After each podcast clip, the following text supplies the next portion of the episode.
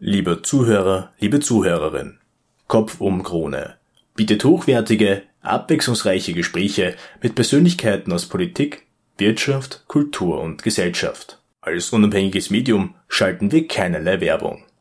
Damit das so bleibt, sind wir auf Ihre Unterstützung angewiesen. Bitte helfen Sie uns, die Kosten für die Website sowie die Produktion der Gespräche zu decken. Danke für Ihre Unterstützung. Für mehr Informationen besuchen Sie uns doch auf www.kopfumkrone.at slash spenden.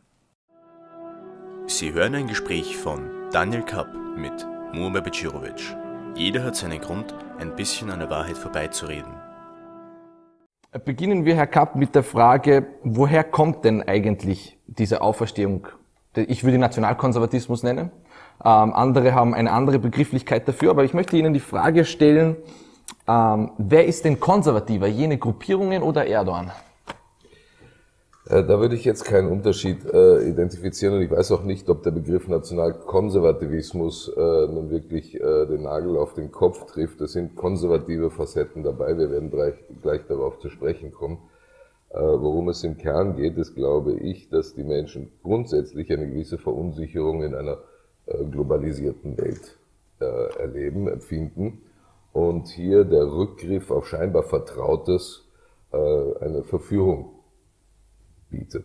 Und es gibt politische Gruppierungen, die sich dieses Instrumentariums bedienen. Ob das national-konservative Ausprägung ist, national-sozialistischere Ausprägung ist, äh, diese Spielarten sind dann unterschiedlich in der, in der Praxis. Ähm, vielleicht möchte ich eine These in den Raum stellen. Also Sie haben die Globalisierung angesprochen. Ähm, was hat sie denn bewirkt? Sie hat eigentlich Grenzen eingerissen.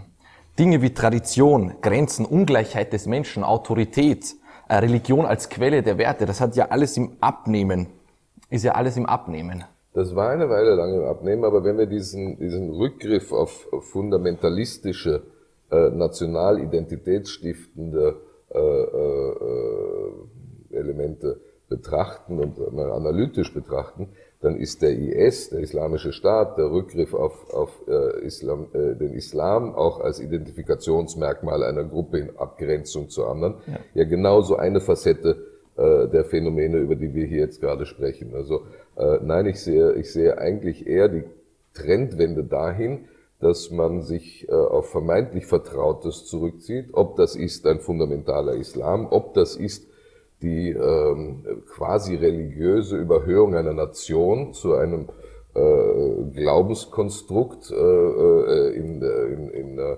Kombination auch mit Religion in der Türkei, äh, in, in, in Ungarn sehr stark äh, national, national religiös untermauerter Zug in der Politik heute. Ähm, auch HC Strache ist ja zeitweise damit aufgefallen, dass er das christliche Abendland äh, auf einmal propagiert hat, was ideengeschichtlich ja nicht zwingend im dritten Lager verankert ist. Ja, was denken, was, was denken Sie, wieso, wieso das funktioniert? Es funktioniert, weil, äh, glaube ich, tradierte Instanzen, moralische Instanzen äh, äh, erodiert sind im Laufe der Jahre, satt und bequem geworden sind äh, äh, und sich in manchen Facetten von der Bedürfnislage der Menschen äh, wegentwickelt haben. Nehmen wir die Europäische Union und ich bin selber nicht nur persönlicher Profiteur der Europäischen Union, als Migrant innerhalb der Europäischen Union von Deutschland nach Österreich, wo ich seit 30 Jahren hier lebe. Ich bin auch aus Überzeugung Europäer. Allerdings fällt es mir immer schwerer, die Realität dieser Europäischen Union in Einklang zu bringen mit meiner Sehnsucht und Vision Europa. Ähm, jetzt gehen wir in ganz trockene Materien. Äh, die äh, äh, Datenschutzgrundverordnung. Super Thema, Datenschutz wollen wir alle.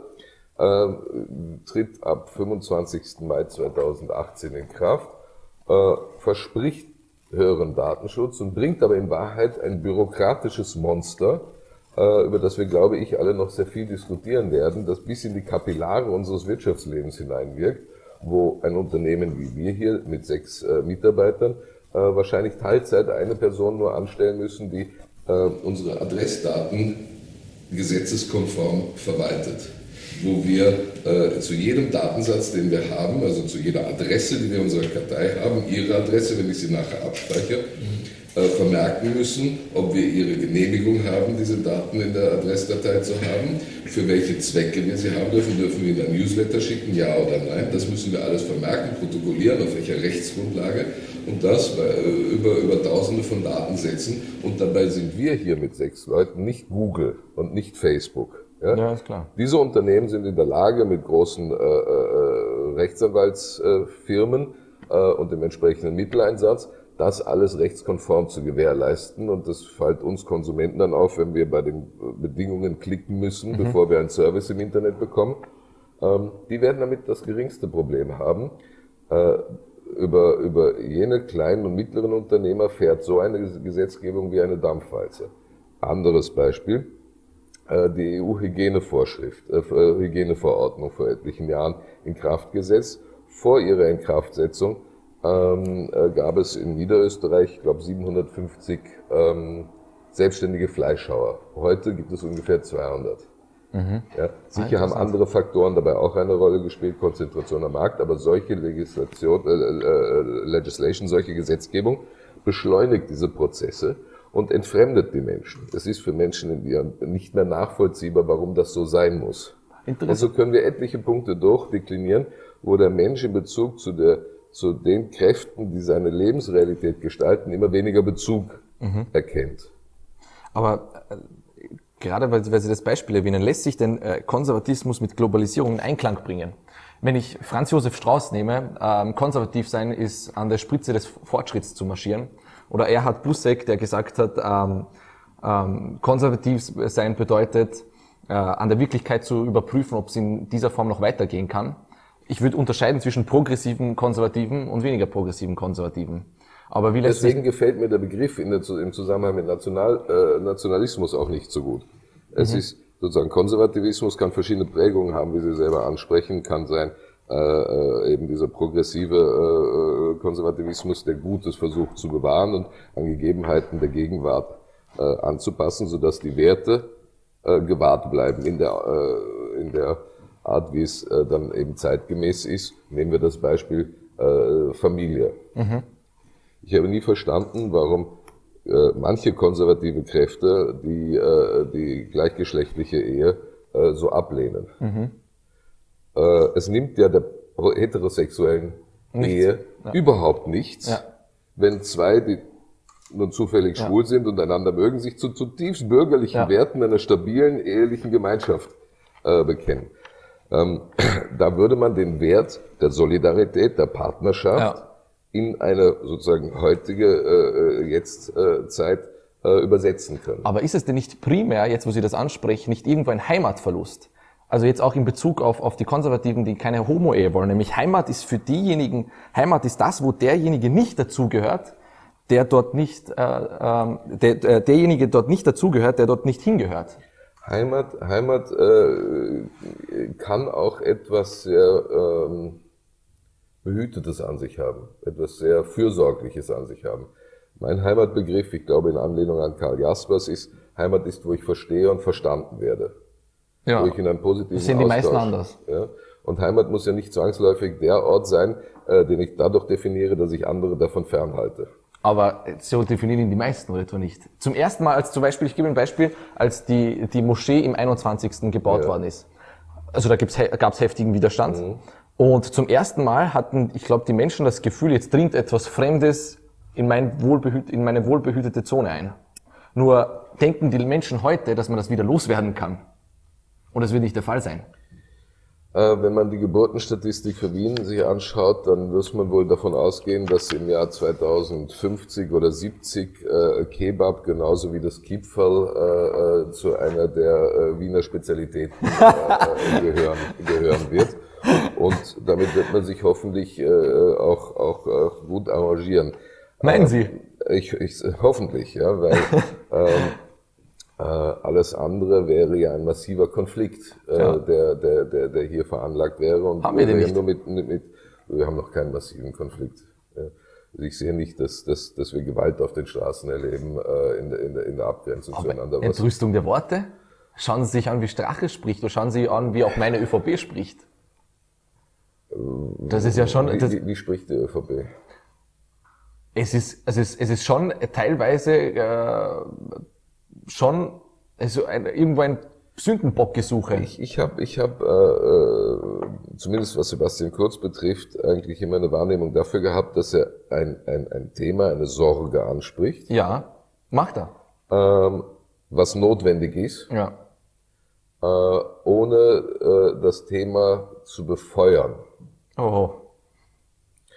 Äh, nehmen wir die Frage, nehmen wir die Frage der, der, der Flüchtlingsbewegung äh, Bewegung des Jahres 2014, Ja. glaube ich, war's. Ähm, darüber nicht zu reden, War ein, ja, gar keine wäre ein. Fehler ja. und war ein. Fehler. Ja. Aber zu sagen, man kann auf den Wien äh, in gewissen, auf, auf gewissen Straßen nicht gehen, weil man sich unsicher fühlt, oder Leute ziehen weg von ihren Straßen, weil sie sich unsicher fühlen, ist, befeuert das. Das, das, das äh, ist wohl eine Realität, die so empfunden wird. Und wenn man dem Ausdruck verleiht und den Menschen äh, äh, ihre Sorgen anspricht, glaube ich, kann, mit, damit- kann, mit, damit- kann, man, kann man damit äh, äh, auch, auch vernünftiger umgehen. Anders als wenn das unterdrückt beiseite geschoben wird oder wie es Strache macht, gezielt und bewusst gefeuert wird. Ich werde jetzt nicht meine Hand dafür ins Feuer legen, dass er in jeder seiner Positionierung, Sebastian Kurz, äh, äh, das Thema äh, äh, hier diese feine Grenze nicht überschritten haben könnte. Aber die Grundausrichtung seiner Ja, Politik ist nicht, weil sonst wären Sie und sonst wäre ich ja eigentlich auch nicht mehr, äh, weil Sie eben von Ihrer Partei gesprochen haben, wir sind offenbar bei derselben. Ja, absolut. absolut, ja. Also, sonst wären wir dort nicht engagiert, wenn stimmt. wir das Gefühl hätten, dass das sozusagen der Mainstream dieser Partei ja, ist. hast Ja. recht. Nur ich denke, äh, es ist, es ist, ähm, es führt zwangsläufig, man, man zeichnet eine, eine, eine Utopie, die es nicht mehr gibt. Ähm, ich habe mit Stefan Petzner gesprochen, ein, ein, ein, ein alter Freund irgendwo, und, und der hat, mir, äh, der hat mir interessanterweise gesagt, die Leute denken, dass wenn Strache kommt, dass der muslimische Nachbar verschwindet. Und ich habe mit einer britischen Abgeordneten gesprochen, von den Tories, und dieselbe hat dasselbe gesagt, trotz dessen, dass Großbritannien irgendwann ein multikulturelles Land ist. Die Leute wollen einfach ähm, sich nicht damit abfinden, ihre Heimat irgendwo mit jemandem zu teilen. Na, die Frage ist, ob, wir, ob es gelingen kann, eine neue gemeinsame Heimat zu finden. Aber Eine neue gemeinsame Heimat. Äh, Österreich hat in den Jahren der Monarchie Tschechen, Slowaken, Ungarn hier Ja. akkulturiert, assimiliert, sie sind aufgenommen. Man erkennt es zum Teil noch an den Nachnamen. Äh, denkbar ist, dass das in drei, vier, fünf Generationen auch passiert. Wo gibt es hier jetzt die Konflikte oder äh, wo, wo, wo sind die Erschwernisse dabei? Ja, es gibt ein, ein sozusagen ein, ähm, äh, ein Divide in der Frage der Religiosität. Ja, du hast eine nicht mehr sehr katholische äh, äh, äh, äh, Ursprungsbevölkerung und eine Migrationsbevölkerung, die ähm, nicht nur eine andere Religion, sondern auch in manchen Teilen den Zug zu einer sehr konservativen Ausprägung dieser Religion hat. Ja. Das heißt, du hast sozusagen da auch noch säkularen, einen säkularen Zug im Konflikt mit einem religiösen äh, Element. Absolut. Da sind verschiedene Schwierigkeiten zu bewältigen und es ist ja nur nicht damit getan, dass die mh, sozusagen Ursprungsbevölkerung ähm, sich damit zufrieden gibt, sondern hier, hier, hier ist die Balance irgendwie auf beiden Seiten zu, zu treffen und ich erlebe ja auch Aber wo- wo beobachte, beobachte das auch, dass äh, jemand, der über etliche Runden sich ausgegrenzt fühlt, Ja. irgendwann einmal bestemm sich zurückzieht auf Identitätsmerkmale, äh, wie bei Juden eine Kippa zu tragen, wie bei äh, äh, Muslimas äh, dann ein Kopftuch zu tragen. Ja? Ähm, sagt jetzt äh, quasi ein, ein jetzt erst Recht Ja. des Migranten. Ja, da haben Sie recht. Aber ich sehe nur nicht das, was Sie gerade erwähnen, also die Ausführungen würde ich Ihnen zustimmen. Ich sehe nur niemanden, der ein gemeinsames Narrativ zu schaffen versucht. Und da sehe ich die Problematik. Es, es spielt sich immer auf, äh, wir gegen die anderen. Und ich glaube, das hat äh, auf langfristiger Ebene hat das Konsequenzen. Ich kann zehn Jahre lang propagieren, der Muslim nimmt dir deine Wohnung, die Sozialwohnung weg. Er kriegt das Arbeitslosengeld. Äh, du, er wird äh, durch dich überfordert. Also ich, Der ich kenne jetzt den rassistischen Dialog nicht so. Ist es der Muslim oder der der, Der, Ausl Afrikaner der Ausl oder der- Ausländer, der- drehen wir es, wie sie es wollen. Also die FPÖ erzählt seit 10, 20 Jahren, der Ausländer nimmt dir deine Sozialwohnung weg, er kriegt, er hackelt nix, ähm, die Bildung ist scheiße, weil er da dabei ist, etc., etc. Und ich glaube, die Leute haben das mittlerweile begonnen zu glauben. Und ich sehe nirgendwo einen, einen positiven Rückschluss, äh, der auf was Besseres hoffen lässt, sozusagen auf ein gemeinsames Narrativ. Da kommen wir aber auf etwas Grundsätzliches zu sprechen, was ich äh, mir erhofft habe und noch nicht ganz sehe äh, äh, mit dieser neuen Regierung, sagen, dass wir irgendwie wieder in einen Aufbruch kommen, in eine Aufbruchstimmung, ganz grundsätzlich und über verschiedene äh, Bereiche der Wirtschaft, des kulturellen, des sozialen Lebens und bis hin eben zur Frage Migration. Äh, ich habe das Gefühl, wir leben in einer sehr defensiven Zeit. Ja. ja? Äh, und Zeit für Neues habe ich sehr stark damit verbunden. Das heißt, gehen wir, hakeln wir was, tun wir was, das weitergeht. Ja? Mhm. Richten wir den Blick nach oben und nach vorne. Ja? Ähm, das ist etwas, was ich sehr stark äh, mit Sebastian Kurz verbunden habe und an sich noch verbinde. Mhm. Bei allen auch mir einsichtigen notwendigen tagespolitischen Kompromissen. Mhm. Aber äh, sozusagen zurückzufinden, also zu, zu, zu fassen, eine, eine, eine, eine Perspektive, äh, die über das Defensive, wir wollen nicht mehr da zahlen, wir wollen das nicht, wir wollen jenes nicht, das ist aber scheinbar eine gesellschaftliche Grundstimmung, mhm. ähm, für die ich mitunter auch äh, also beide Parteien, ÖVP, aber auch sehr stark die SPÖ mhm. verantwortlich mache. Äh, wenn man jahrelang den Menschen erklärt, und das hat die Sozialdemokratie getan, oh, es ist Arsch, mhm. ja, während man selber in der Macht ist, ja. Ja, äh, dann braucht man ja nicht glauben, verwundert sein, wenn die Leute dann irgendwann mal glauben, aber dann eben auch Strache wählen. Mhm. Und das drückt sich ja darin aus, dass auch die Arbeitnehmer, äh, die Arbeiterschicht mhm. Inzwischen mehrheitlich FPÖ gewählt hat. Sie meinen, die FPÖ ist deshalb so schwach, weil die, äh, so stark, weil die anderen so schwach sind? Das definitiv. Mhm. Das, mhm. definitiv. Ja, das ist definitiv eine interessante These. Ähm, es wird ja auch darüber die Verteidigung, des, äh, Verteidigung der christlich-jüdischen Werte gesprochen oder gegen den Islam zumindest äh, propagieren das diese Gruppierungen. Und was mich interessieren würde, ich meine, selbst der Koran, die Bibel, äh, die Tora sind, führen ja irgendwo ein autoritäres Dasein. Das sind ja keine keine, äh, keine demokratischen Publikationen. Ja, Michigan gibt's überall. Äh, äh, auch die Ausprägung, äh, in der Judentum gelebt wird, in, in, in verschiedenen Facetten. Ähm, äh, wir haben, glaube ich, in Europa nur auch... Ver verwundert mich manchmal und wäre definitiv nicht mein Weg. Ich glaube, was das Judentum in der Diaspora betrifft, in Israel ist es ein, ist ein anderer Diskurs, mhm. weil es dort auch um die Gestaltung sozusagen des öffentlichen Raumes einer Gesellschaft geht. Hier in Österreich, äh, abgesehen davon, dass die, F, äh, dass die Kultusgemeinde einen massiv kritischen Diskurs gegenüber der S FPÖ führt, mhm. ähm, prägt das Judentum die Gesellschaft in ihren religiösen Vorstellungen nicht. Mhm. Das heißt, hier, äh, äh, der religiöse Jude beschäftigt sich mit sich selber. Der möchte seinen Raum haben und Ruhe haben und, mhm. und hat keinen missionarischen Anspruch. Mhm. Ähm, der, die Schwierigkeit, glaube ich, beim Islam ist, dass man so pauschal von ihm gar nicht sprechen kann. Mhm. Ja. Äh, du hast, äh, du hast äh, äh selbst in, in Saudi-Arabien inzwischen eine Diskussion darüber, wohin die Reise geht, von den Wahhabiten, liberaler, doch nicht liberaler äh, ganz abgesehen von Shia, Sunni, äh, dem Iran gegenüber mhm. anderen. Das, du hast nicht so einen Papst, den du ansprechen kannst ja. und sagen kannst, was ist jetzt mit euch? Ja? Wohin geht die Reise? Ähm, der islamische Staat dürfte äh, in seiner sozusagen territorialen Ausprägung Geschichte sein. Ja. Ähm, Menschen erleben Terrorismus, äh, der sich für sich in Anspruch nimmt, ja. äh, äh, islamisch äh, zu sein. Ja. Äh, jetzt äh, empfinden das als Bedrohung äh, und für sie ist alles irgendwie eins. Mhm. Ja. Aber äh, was wir, glaube ich, also was wir Europäer mhm. im Vergleich zu den äh, Muslimen äh, wahrscheinlich etwas weiter sind, ist, äh, wir haben nur aufgehört, die heiligen Schriften äh, wörtlich zu nehmen. Ja, ja, und auch im Judentum hast du eine sehr lange Diskussion äh, äh, über, über die Interpretation des Gemeinten. Ja? Äh, sicher, aber nein, gehen wir nach Amerika, dort, dort, haben wir oh, genug ja. Wahnsinnige, die meinen, das muss so sein, wie es dort steht. Ja, also ja. der Vizepräsident also, ist ja ein Typ. Ja, äh, äh, ich, ich, äh, offenbar besteht eine zutiefst menschliche Neigung darin, ähm, wenn die Dinge besonders kompliziert werden, äh, nach etwas ganz Einfachem zu suchen, was Orientierung bietet in diesem Leben. Äh, das man andernfalls möglicherweise als sinnlos empfindet. Irgendetwas Sinnstiftendes, etwas Gemeinschaftsbildendes, etwas Ja.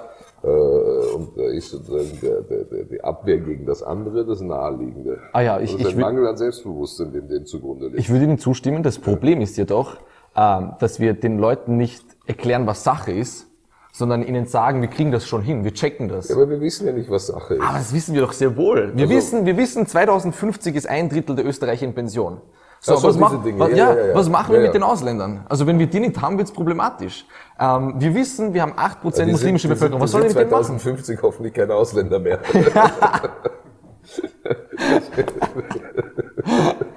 Ja, also das, äh, das würde ich auch hoffen. Worauf ich hinaus will, man sagt den Leuten nicht die bittere Wahrheit. Und es traut sich auch keiner, trotz, also die faktische Wahrheit, wie es in Zukunft ausschauen wird. Von den Daten her. Sondern man zeichnet eine Utopie. Ich, Strache, check das mit den Ausländern. Es, es, es ist vielschichtiger. Ich kann mich erinnern, es gibt diese äh, Pensionskommission, ich weiß nicht mehr, wie sie genau technisch heißt, die sozusagen gesetzlich vorgeschrieben, evaluiert, äh, funktioniert das mit der, mit der Finanzierung des Pensionssystems wieder. Da waren wir im Finanzministerium unter Josef Pröll äh, und äh, wir haben diese, diese äh, dieses interne Papier in die Hände bekommen. Und daraus ging hervor, dass, also, und Hunsdorf ist damals rausgegangen und hat gesagt, Pensionen sind gesichert. Ich habe die genauen Zahlen jetzt nicht im Kopf. Es ging nur darum, dass sie sozusagen dieser Be- Behauptung lag zugrunde eine Berechnung, die von einem Zuzug von einer Million äh, äh, äh, äh, Migranten nach Österreich ausging, die allerdings alle im erwerbsfähigen Alter sein mussten, damit diese Annahme funktioniert. Das war aber keine Prognose, Ja. sondern eine Berechnung, so müsste es sein, damit es klappt. Und auf der Grundlage sagen sie, Pensionen sind sicher, wir müssen nichts machen. ja? Und so hat offenbar jeder seinen Grund, Ja. Ja, ein bisschen was an der Wahrheit vorbeizureden. Ich habe damals dieses Papier in die Hand genommen und bin zu ein, zwei österreichischen Zeitungen gegangen und gesagt, schau, das wäre doch interessant. Ui, das fassen wir nicht an, das ist uns eine zu heiße Bombe. Ernsthaft? Ja, ja. Aber wenn man redet mit den entsprechenden Leuten, das weiß eh jeder. Ja? Ja, eh, genau, das, deshalb wundert Also, mich. das, ich mein, das, also so gesehen, diese Dinge, klar, da bin ich dann bei Ja. Ihnen, das stimmt schon.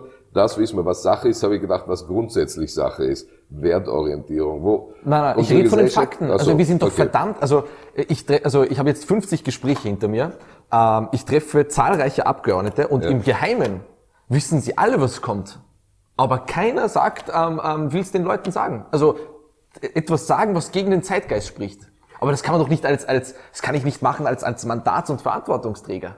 Natürlich kann ich sagen, ich, heb mein, ich, ich rufe von der Krone jemanden an und sage, die Flüchtlinge sind schuld und der und dergleichen. Die Frage ist nur, wo führt das Ganze hin? Nein, also da, den Zusammenhang braucht man jetzt so nicht hinstellen, weil, weil die Problematik, wir müssen schon ein bisschen präziser sein Na gut, das äh, in stimmt der jetzt, Analyse ja. dessen, was, was in den letzten paar Jahren passiert ist Ja. und was die Debatte auch über Migration enorm verschärft hat. Ja. Ich erinnere mich an den Staatssekretär Sebastian Kurz, der genau das getan hat, wovon wir gerade Ja, stimmt, geredet ja. haben. Ja? Der gesagt hat, schau, es gibt eine äh, legale Migration nach Österreich, mit der müssen wir solide, redlich und ehrlich umgehen. Und er hat, diese, also er hat sogar geschafft, also er hat in dieser Zeit das geschafft, den Diskurs ein Ja. bisschen zu drehen. Das stimmt, ja.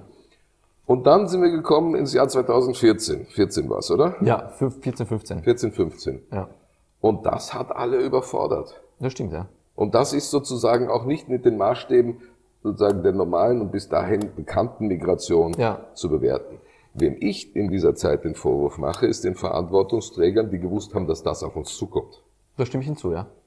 Und das ist nicht erst seit es in der Zeitung stand, Ja, ja, das stimmt. sondern Das war klar. die Wochen und Monate, und ich habe mit, mit führenden äh, äh, Generälen gesprochen aus dem, aus dem, aus dem, äh, äh, aus der Landesverteidigung und habe etwas salopp gesagt, ihr habt doch einen der besten Nachrichtendienste gilt es für Osteuropa, ja, das Heeresnachrichtenamt.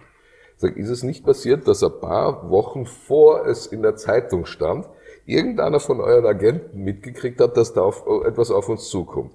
Und dass der vielleicht einen Bericht geschrieben hat und dass der Bericht irgendwann mal beim Verteidigungsminister gelandet ist. Und der sich gedacht hat, oh scheiße, vielleicht sollte ich den den, den Herrn Bundeskanzler anrufen, den Werner Feimann.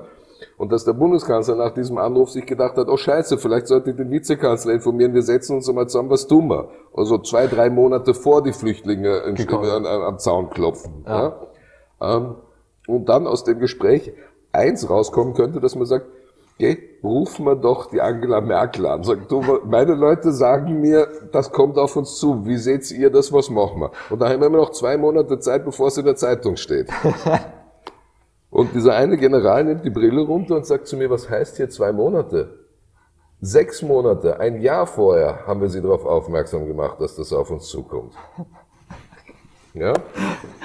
Aber man hat sich weggedruckt, weggeschaut, das ist viel zu Ja, kompliziert. Und das ist halt, das ist halt äh, äh, ein grundsätzliches Problem, dass wir eine, äh, sozusagen zum Teil in den Parteien in den letzten Jahren eine Personalauswahl hatten oder Strukturen hatten, die es dem möglichst ähm, sozusagen geschmeidigsten ermöglicht haben, an die Spitze zu kommen. Der keine Ecken und Kanten, der keinem wehtut und damit kann man ihn reinsetzen. Ja, äh, Aber ist doch immer noch so. gilt das für Sebastian Kurz? Eine Ausnahme, aber alle anderen? Wer sind dann die allen anderen? Also, Wenn ich, ist also, also wenn ich mir anschaue, du hast, du hast, du hast schon recht, also äh, Sie Ja, haben schon recht. Daniel. Äh, Nur mehr Hallo. also äh, da haben wir das auch besiegelt. Parteifreunde. Ähm, du, äh, du hast schon recht, wir haben an der Spitze Leute, die, die, die taugen definitiv zu was. Wenn ich mir aber alle Nachkömmlinge anschaue, dahinter, dann bröckelt die Fassade aber schon ziemlich arg. Die politische Klasse ist generell im, Also, du im, im redest jetzt von, von, von, von der JVP oder? Nein, ich rede ich red von, von, von, von Leuten, die potenziell äh, das Zeug dazu hätten, morgen ein Land zu regieren. Da, jetzt kommen wir, öffnen wir ein weiteres, weiteres Feld. Feld, das ein stimmt, weiteres ja. Feld. Das heißt, was macht die Politik für einen Menschen noch attraktiv? Ich kenne die Politik, die Spitzenpolitik aus äh, quasi erster Beobachterreihe äh, äh, und Halbert-Teilnehmer, weil ich eben jahrelang Pressesprecher äh, von, von verschiedenen Regierungsmitgliedern, zuletzt Josef Pröll im Vizekanzleramt war und Finanzministerium. Das ist eine Intensität. Ja. Ja, und ich bin der längst, war der längst dienende Pressesprecher äh, äh, der Bundesregierung, ich glaube bis jetzt äh, nach wie vor. Ähm, das musste mal zehn Jahre durchdrucken. Ja. Wenn ich heute zurückdenke, ob ich das, was mir Spaß gemacht hat, war die Relevanz. Man hat Dinge Einfluss. bewegt und Einfluss gehabt und Wahrnehmung gehabt. Möchte ich den Preis, den persönlichen, noch einmal zahlen? Dieses 24-7. Und ich habe allein in meiner Spanne äh, von Bundespartei bis in die Kabinette, ungefähr 15 Jahre, eine Beschleunigung erlebt. Äh, jetzt hört sich das ein bisschen nostalgisch an, aber zu Beginn meiner Zeit war relativ übersichtlich, wann schließen die Tageszeitungen, wann ist Redaktionsschluss, bis wann muss der Geschichte am Markt gebracht haben, damit sie in den Abendausgaben und dann am nächsten Tag in der Zeitung stand. Du hast gewusst, es gibt das Morgenjournal, das Mittagsjournal, das Abendjournal. Am Dienstag gibt's den Report, äh, am Mittwoch gibt's die OTS-Vorausmeldung vom News, dann kommt das Format, am Wochenende das Profil und dann hast noch Journal zu Gast, Pressestunde und äh, im Zentrum oder wie das dann mhm. Club 2 oder wie das da immer hieß. Das war so der Rahmen der politischen Woche. Am Wochenende ist erschienen am Sonntag die kleine Zeitung, ähm, der Kurier und die Krone. That was it. Inzwischen sind wir beim 24-7 News Cycle Ja. ja, wo du in einem durch äh, äh, äh, Informa wo in einem durch Information Informationen produziert wird, wo aber abgesehen von diesem von dieser Medienmaschine auch noch äh, Twitter, Facebook, Ja. äh, überall was daherkommt. Aber ja? das hat doch nicht so großen Einfluss, wie wir alle denken. Das aber ganz sicher. Ja. Aber ganz sicher. Also wenn ich mir anschaue, ähm, ähm, also sich zu entschleunigen oder zurückzunehmen, zurück zu äh, nach, äh, also Ja. sich rauszunehmen und etwas nachzudenken, das sieht keinem, glaube ich, ich glaube, das wäre sogar was Erfrischendes für die Leute, oder? Nehmen wir zum Beispiel äh, Norbert Darabosch. Norbert Darabosch hat vor einigen Jahren mehrere Modelle gerechnet im Verteidigungsministerium, über wie das Bundesheer in Zukunft aufzustellen ist. Ja. Da war die Frage Wehrpflicht, ja, nein, Milizsystem, da haben sie verschiedene Modelle gerechnet. Jetzt lassen wir mal beiseite, dass eh erwartbar war, dass es auf ein Modell, das von der SPÖ präferierte, von vornherein möglicherweise hingerechnet worden wäre. Kann sein, kann nicht sein. Gehen wir davon aus, es wurde objektiv, wurden fünf Modelle am Tisch gelegt.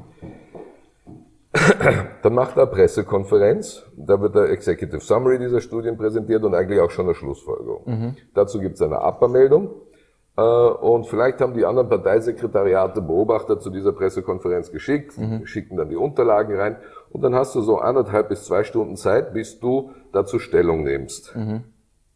Keiner hat diese fünf Studien sich angeschaut.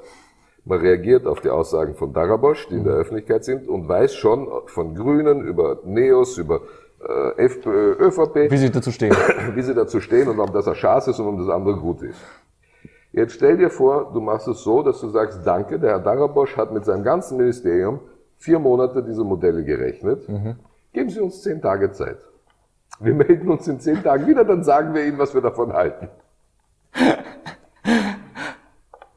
Das wäre vielleicht im Standard und in der Presse irgendwo eine Kolumne, wo man sagt, ah, interessant, neuer Politikstil. Und ansonsten hast du ab, wenn das dann am Montag ist, ab Donnerstag die Diskussion, ÖVP hat keine Meinung. Äh, Wirklich? Ja, aber sicher, aber sicher. Aber der Kanzler zum Beispiel, also wenn ich mir jetzt Sebastian Kurz anschaue, der zieht sich ja zurück. Ich finde das, was er macht, nicht schlecht. Hey, das macht er und der Preis ist, dass man ihm jetzt schon versucht umzuhängen, Schweigekanzler. Also ich sage, es ist so einfach nicht. Ja, ich glaube, gerade in Bezug auf, den, auf, auf, auf Sebastian Kurz und auf den Kanzler wird sich das à la longue wird das wertgeschätzt werden. Ja, Ähnlich auch. eigentlich auch wie Van der Bellen, der irgendwie immer gewisse Zurückhaltung gehabt hat und gesagt, dann gesagt hat, wenn er was zu sagen hatte.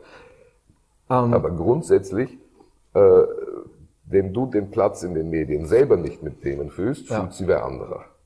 so, und- ja. Daher äh, empfinden Parteizentralen und äh, Parteistrategen den Druck, hier dieses Raubtier ständig zu füttern und zu liefern. Ja. Ähm, zurück zur, zur, zur, zum Heimatbegriff oder, oder woher dieser, ja, das Emporkommen, ich würde ihn Nationalkonservatismus nennen, nennen wir es, wie wir es wollen, aber ich habe mit, ähm, mit Abgeordneten gesprochen und jeder sagt mir unter vier Was Augen, tust du dem Konservativismus an, dass du ihn national brandest? weil er so, ist- weil, ja, weil, Aber dann, dann, dann musst du, Konservativismus ist zum Beispiel auch Gewerkschaft. Ja, ist auch stimmt. konservativ. Also dann, dann, dann beschreiben wir das Phänomen und nicht eine Ideologie dahinter. Es ist das nicht verändern wollen. Es, es ist nicht, das, ja, genau. äh, aber das ist halt ja, ein Begriff, ein Wort. Nationalbeton quasi. Okay, aber ja, Okay, nur damit ich weiß, wovon wir reden. genau davon reden wir. Nationalbeton. Genau. Ähm, ich habe mit einigen Abgeordneten gesprochen. Also nicht von den progressiven Trachtentruppen. Genau. Okay. Aber auch mit denen. Aber jeder sagt mir unter vier Augen, ähm, wir sind anderer Meinung, aber wir sagen es den Leuten nicht. Was sagen Sie nicht? Also zu sagen, wir werden, wir sind verdammt miteinander auszukommen. Zwischen den Gruppen, zwischen denen, die zuziehen und diejenigen, die schon da sind, als auch die, die, die schon. Äh, Also mein Eindruck ist, äh, dass das, also ich meine, ich bin jetzt nicht der Pressesprecher von Sebastian Kurz, aber dass er das doch regelmäßig gesagt hat, dass er gesagt dass er diese Erwartung in beide Richtungen formuliert hat. Aber du, du kannst, äh, jeder Vierte, Daniel, Ja. wählt da draußen FPÖ. Und das ist eine Partei, ich kenne von denen keine wirtschaftliche, keine wirtschaftliche Kompetenz, keine Sozialkompetenz, keine, gar keine Kompetenz. Außer die drei Führer, die da unterwegs sind. Und da frage ich mich, wie zum Teufel kommt es dazu, Wer dass ist- jeder Vierte sich... der Dritte? Also ich, ich, ich nehme HC Strache, äh, Kickel und, und, und Hofer da Also in du eine den, Kaste. Du hast den Kickel dazu gezählt. Ja, ich habe okay. die Kicker, also die, ja. aber es, es wundert mich einfach, Ja. dass das funktioniert. Weißt du? Wir reden davon von jedem Vierten. Das ist ja kein Witz. Und da komme ich aber auch wieder darauf zurück, dass es ein Grundempfinden gibt der Leute, das äh, äh, mit dem Versagen der bisher regierenden Parteien zu tun hat. Ja, ich glaube, dass ich erinnere mich äh, an den Stolz eigentlich, den Österreich gehabt hat, als sie bei der EU Mitglied waren. Ja. Ja. Äh, Und sukzessive ist dem ist da eine ist dem eine ist ist, ist dieser Stolz einer Frustration gewichen. ja.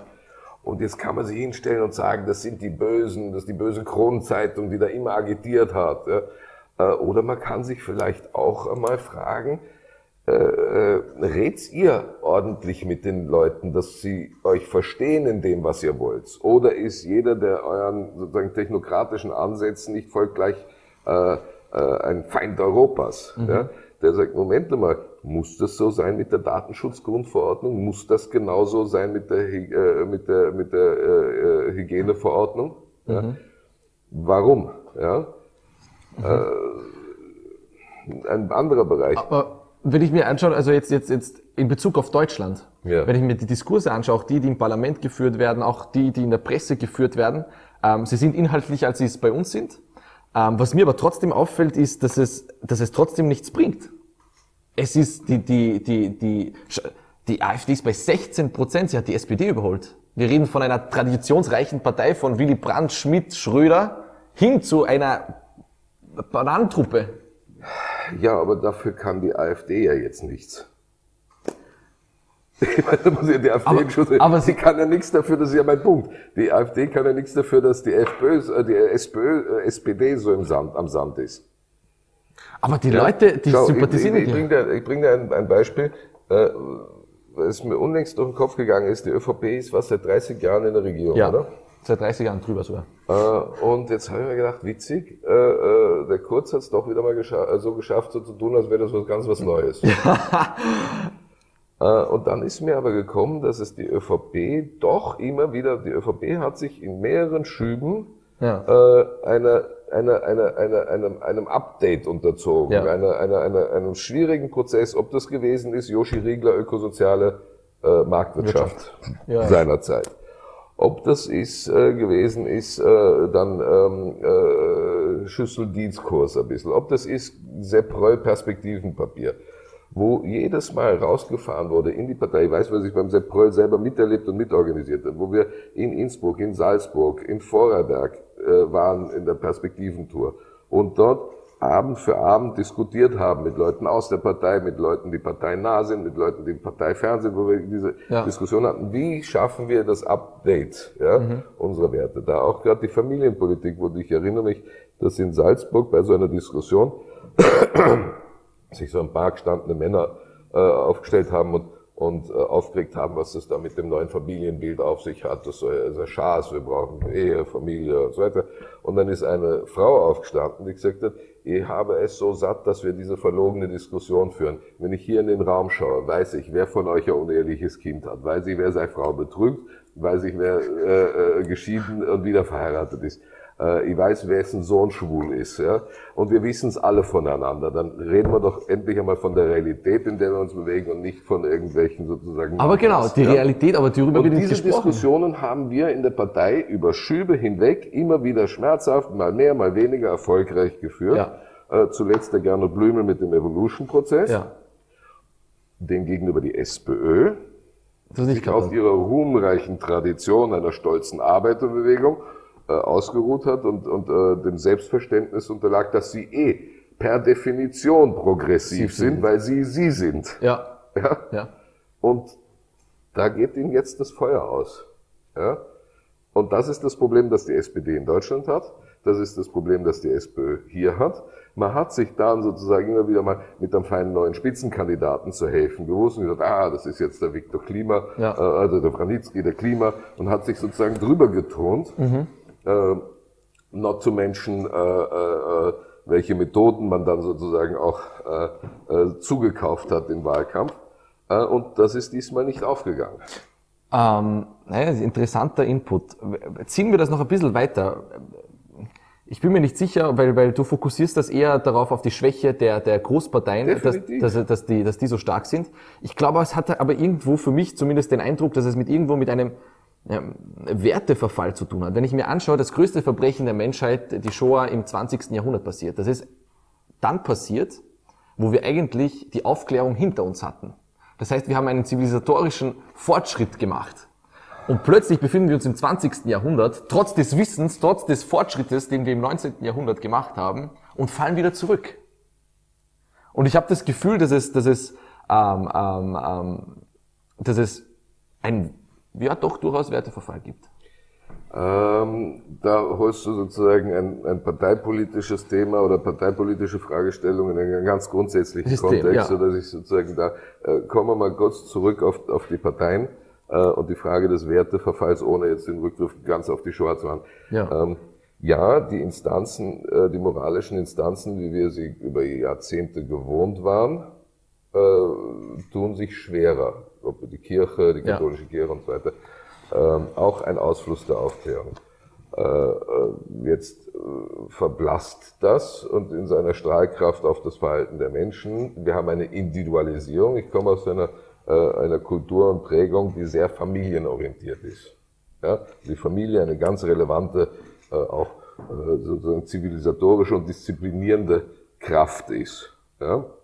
Ähm, und wir haben aber äh, in unseren westlichen Gesellschaften eine eigentlich eine, eine, eine Grundströmung, die die Individualisi Individualisierung äh, äh, präferiert. Das heißt, egal wo du herkommst, du allein bist Maßstab dessen, was du sein willst, willst, und sein ja. kannst. Ja? Während sozusagen in meinem kulturellen Hintergrund ähm, bis hin nach Vorarlberg oder so, das, da gibt's ja auch die Frage, nicht wer bist du, sondern wem gehörst du. Ja? Äh, sozusagen, wo, was ist, wo, Was- was machst du, Ja. Wer passt auf dich Pass auf? auf, ja. sozusagen, äh, bei wem gehe ich mich beschweren, wenn du dich nicht benimmst? Ja? Ähm, da, da sind wir in einem, in, einem, in einem Umbruch und wir haben tatsächlich insgesamt keinen neuen, keine neue Orientierung. Der Islam, äh, der Islam ist ja so vielschichtig. Wir haben einen bosnischen Islam, wir haben, ähm, äh, wir haben den türkischen Islam. Islam. Äh, also das sind ja auch jeweils national verschnittene, Ja. äh, äh, kulturell verschnittene äh, Facetten. Ne? Aber da ist sicher auch stärker dieses sozusagen transzendentale, transzendentale Ordnungsprinzip, das hier im Westen ja jetzt eher negiert wird. Ja? Und das Individuum zum Maßstab gemacht wird. Äh, bis hin zur Beschneidungsdebatte. Ja. Ja? Also ich meine, ich, ich, ich freue mich über das Durchdringen des Kapitals, weil es ähm, früher hat, hat es darauf angekommen, in welchem Stand du dich bewegt hast. Heute geht es ja darum, ähm, ähm, du kannst dich von unten nach oben arbeiten und Religion wahrscheinlich etwas obsoleter geworden ist. Ähm, Aber wo sind die Quellen unserer Moral? Und die Frage, die Frage kann offenbar kaum, jemand mehr beantworten. Ja, wir delegieren das zu Ethikkommissionen. Ja. ja, Äh, wir haben eine Entwicklung da, die, die ich äh, faszinierend finde ähm, und beängstigend finde, dass wir auf der einen Seite äh, über Artificial Intelligence Maschinen ähm, beibringen, den Menschen bestmöglich äh, zu simulieren, äh, äh, selbstfahrende Autos. Äh, wir bringen Drohnen bei, autonome Tötungsentscheidungen zu treffen. Wir bringen Drohnen bei, autonome Tötungsentscheidungen zu treffen und äh, äh, vertretbaren Kollateralschaden dabei zu bewerten. Das Ganze in einem Bemühen nach Perfektion und Verantwortungslosigkeit. ja, Weil die Maschine hat entschieden und das muss, muss richtig sein. sein. Ja. Auf der anderen Seite zwingen wir den Menschen in immer binäreres Verhalten. Zwischen 0 und 1, Compliance. Ja? Er hat Vorschriften, an die er sich halten muss. Was auf der Strecke bleibt, ist aber Moral und Anstand sind dann gefordert, wenn du nicht weißt, was ist jetzt genau richtig. Ja? Das ist der Moment, wo du Verantwortung übernehmen musst und sagst, ja, scheiße. Ja? Hm? Aber jeder hat so sein Gewissen. aus meinem Gewissen, aus meinem Anstand heraus das Richtige zu tun. Wenn ich Compliance habe und Regulation, halte ich mir an das, was mir vorgegeben ist. Zugespitzt, weil du vorher die Shoah angesprochen hast, ich habe nur Befehlen gefolgt. Diese beiden Entwicklungen ordnen den, führen dazu, dass der Mensch der Maschine untergeordnet wird. In ein binäres Muster. Dann haben wir Ethikkommission da und dort, aber eine Quelle für unsere Moral scheint unsere Gesellschaft pauschal nicht zu finden. Und dann kommt der Islam rein, der sagt, ha, ich habe eine Antwort. Ja, ja. Und die Leute denken sich, na, das weiß ich nicht, ob ich das will. Ja, ja, ja, ja. Das ist so die Gemengelage. Ja, also ich, der, der Ausführung würde ich zustimmen. Ähm, äh, auch wenn man sich die, die Eliten anschaut. Ich meine, wir haben ein klassisches Beispiel die Was USA. sind Eliten heute noch? Ich nehme die politischen Eliten aus den USA beispielsweise. Also äh, politische Eliten hat es immer gegeben, Mhm. das ist mal gar klar. Worauf ich hinaus will, also äh, faszinierendes Beispiel finde ich die Amerikaner. Also äh, Elite als Beschreibung einer Sphäre und nicht einer, einer Qualität. Exakt. Okay. Ja, eine Sphäre. Ähm, wir haben ja in, in den, Politische Kaste. Politische Kaste, ja, genau so ist es. In den USA haben wir es äh, gehabt über äh, eigentlich äh, Jahrhunderte. Du hast zwei Parteien und aus diesen Dunstkreisen sind Leute zum Präsident der Vereinigten Staaten geworden. Zum ersten Mal in der Geschichte kommt einer da komplett außerhalb von der breiten Masse und gewinnt. Und zwar hat, früher war es ja so, dass Ross Perot und so, es gab diese Phänomene schon Genau, aber wieder, nicht in das dieser, hat nie, nicht, nie ja, geschafft. Ja. Genau, Ja. nicht in dieser Intensität. Und ich glaube, dass es noch nicht das Ende ist. Ich glaube auch, dass das ähm, ähm, äh, die AfD ihren Peak noch nicht erreicht hat. Wir reden davon, dass es eine uncharismatische Gurkentruppe, wenn die einen Haider gehabt hätten, dann wäre es spannend dort unten. Äh, Spannend finde ich auch, dass für die FPÖ offenbar genauso wie für die AfD gewisse Maßstäbe nicht gelten. Weil wenn dort Chaos, also du hast mangelndes Charisma angesprochen, Ja. aber dort herrscht ja Chaos. Dort leben Leute, Das die, stimmt, die ja. hauen sich ja untereinander die Goschen. Das stimmt, ja. Aber sie bedienen ein Empfinden des Frustes. Ja, äh, und äh, da komme ich wieder darauf, zu, darauf zurück. Was für ein Schauspiel haben FDP, CDU und SPD in den letzten Monaten Was für ein erbärmliches Schauspiel in Fragen der Regierungsbildung geliefert. Zum einen dieses, dieser, dieser kleine selbstgerechte Schnösel Lindner, ja, der äh, nicht mitmacht, ja, anstatt sogar, ich halte es für marketingtechnisch auch für einen Fehler. Er hat gehen müssen, ich muss als Notbremse für diese schwarz-grünen Wahnsinn in diese Regierung, um Schlimmeres zu verhindern. Ja? Was hat er jetzt? Jetzt gibt's, jetzt gibt's Ja, schwarz-rot. Schwarz-Rot, wobei Angela Merkel ja doch also sozusagen für mich als eher wirtschaftsliberal orientierten Menschen eher so ein bisschen leicht angerötelt schon ist. Ja? ja. Also das haben wir Lindner zu verdanken. Dann dieses erbärmliche Schauspiel in der SPD, also in den Verhandlungen und dann in der SPD. Merkel gibt wesentliche Schlüsselressorts ab und dann diese Debatte und wo Bildzeitung sich noch lustig macht und dann Hund in die, in die, in die äh, Abstimmung rein. Das ist das Alternativangebot. Ja. Und da ist, nach, ist, ist, ist vorstellbar, dass einfach gestricktere Menschen sagen, bei dem Kasperltheater sage ich Ihnen jetzt eine. Und offenbar ist nur so eine radikale Ausdrucksweise, die, die vielleicht gehört werden könnte. War ja in Österreich auch lange der Fall. Sozusagen, egal was du gewählt hast, es kam eine große Koalition raus. Ja, Stimmt, ja. ja. Ähm, und da war die FPÖ, den Vorwurf mache ich an, den, an die Grünen, sehr deutlich. Es ist eh nett, obergescheit zu sein. Aber bitte seid so lieb, redet so mit den Menschen, dass sie euch wählen, damit wir dann vielleicht eine Alternative haben zur FPÖ Ja. als Ju- Juniorpartner in einer Regierung. Ja. Wir oder die Sozialdemokratie. Ja, Ja. Dass wir da einen Wechsel hinbekommen. Also das, ähm, ich komme darauf zurück, das Erstarken von AfD äh, äh, ist, äh, oder FPÖ for that matter, hat mit dem Versagen der Großparteien zu tun, der ehemaligen Großparteien zu tun. Interessanterweise befinden wir uns in einer gesellschaftlichen Krise. Es hat noch nie so gebröckelt wie jetzt in den letzten 50 Jahren. Zugleich aber befindet sich die politische Kaste in einer unglaublich großen Krise. Äh, du Also- sagst jetzt, erstaun es ist erstaunlich, dass es Ja, also es- dort eine Krise ja, gibt. genau. Also du meinst, du meinst, wenn es schon bei der Bevölkerung eine Krise gibt, Ja. sollten zumindest die Politiker happy sein. Genau so ist es, ja. Also, Das hat bei, bei, äh, äh, bei, wer war das? Äh, Marie Antoinette schon nicht funktioniert. Die war eine Weile lang glücklich, dann war's aus. aber es, es, es ist, Nein, äh, es gibt eine gewisse Orientierungslosigkeit. Das glaube ich schon. Und die Herausforderung für Kurz ist, ähm, äh, hier, hier als Kanzler ähm, gewisse, eine positive Leadership auch Ja. stärker herauszuarbeiten, als er das bisher tut. aber die Leute mit Kanten und Ecken, die, Ja. von denen wir beide sprechen, die haben wir zwar an der Spitze jetzt, haben wir mit Kern, haben wir mit Strache, haben wir mit Kurz, aber wo, hat, langfristig sind wir das wo, auch wo, wo, hat Kernecken Kanten? Ja, ist doch sozial, also, also ich finde schon, also was, was, was, was, was seine, gut, äh, ja, kommt, kommt drauf an, wie man sieht.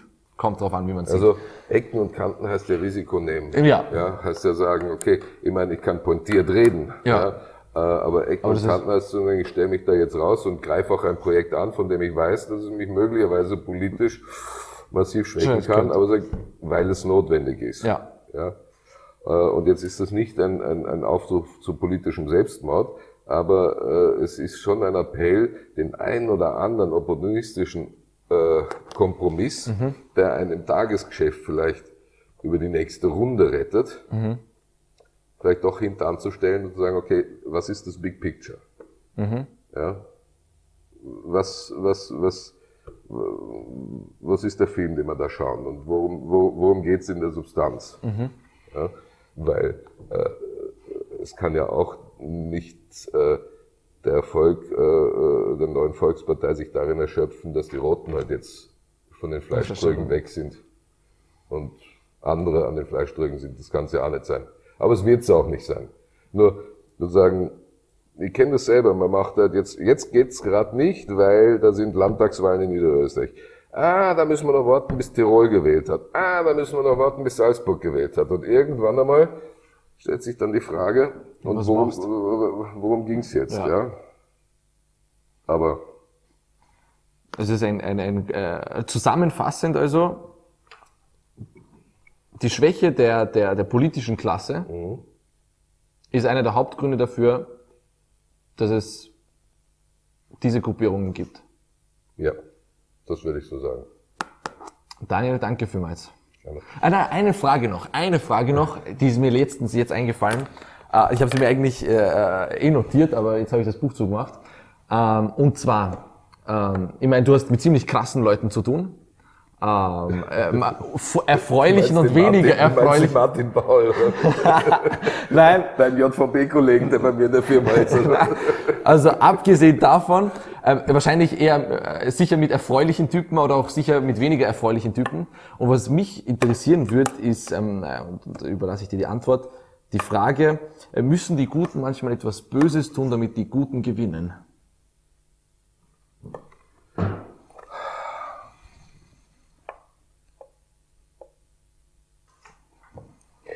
Das ist sozusagen, das ist die Diskussion um den moralischen Imperativ, oder? Ja. Äh, kategorischen Imperativ. Äh, ich war lange Jahre in einer Jesuitenschule. Äh, Beantwortet das die Frage? Nein, äh, du spielst an auf. Im politischen Bereich, deine Erfahrungen? Ähm, eh, nein, Böses soll man grundsätzlich nicht machen. Böses, also Böses. Damit die Guten gewinnen. Nein, aber was ist böse? Also bö- böse, böse, Schlechtes, böse Gutes, geht gar nicht. böse. Ja? Okay. Dass man, dass man, dass man Dinge ausreizt, ja, dass man äh, an Grenzen geht, ja. Böse, wirklich böse selber, nein. Aber Machiavelli hat hier gesagt, ähm, ähm, ähm, ähm, wenn, wenn, wenn jeder danach trachten würde, dass er, dass er moralisch korrekt handelt, dann äh, würde er untergehen. Ah, ich versuche schon grundsätzlich moralisch korrekt zu handeln. Aber in der politischen Kaste? Jetzt so nach 10 Jahren, 20 Jahren, wie lange du da drin Ja, warst? was, äh, gib mir Beispiele für was böse ist. Dass man Leute. Gibt es Lügen? Sagen wir so. Echt? Ist das böse? Ja, lügen würde ich nicht. Lügen würde ich grundsätzlich Mhm. Aber kommt gerne der- versuchen zu vermeiden. Äh, Aber es gibt doch einen Grund. Es gibt, es gibt doch einen Grund, wieso man der politischen Kaste äh, das, das Schlimmste vorwirft. Oder zumindest äh, Morallosigkeit Ich glaube, vorwirft. glaub, da ist sehr viel Projektion dabei. Ja, sicherlich. Äh, es mag sein allerdings, dass also Lügen und nicht völlig transparent sein oder äh, ähm, äh, Dinge im Raum stehen lassen, da ist ein weites Feld und in dem bedient man sich freilich der Politik, auch in der Politik. Gutes Schlusswort. Danke vielmals.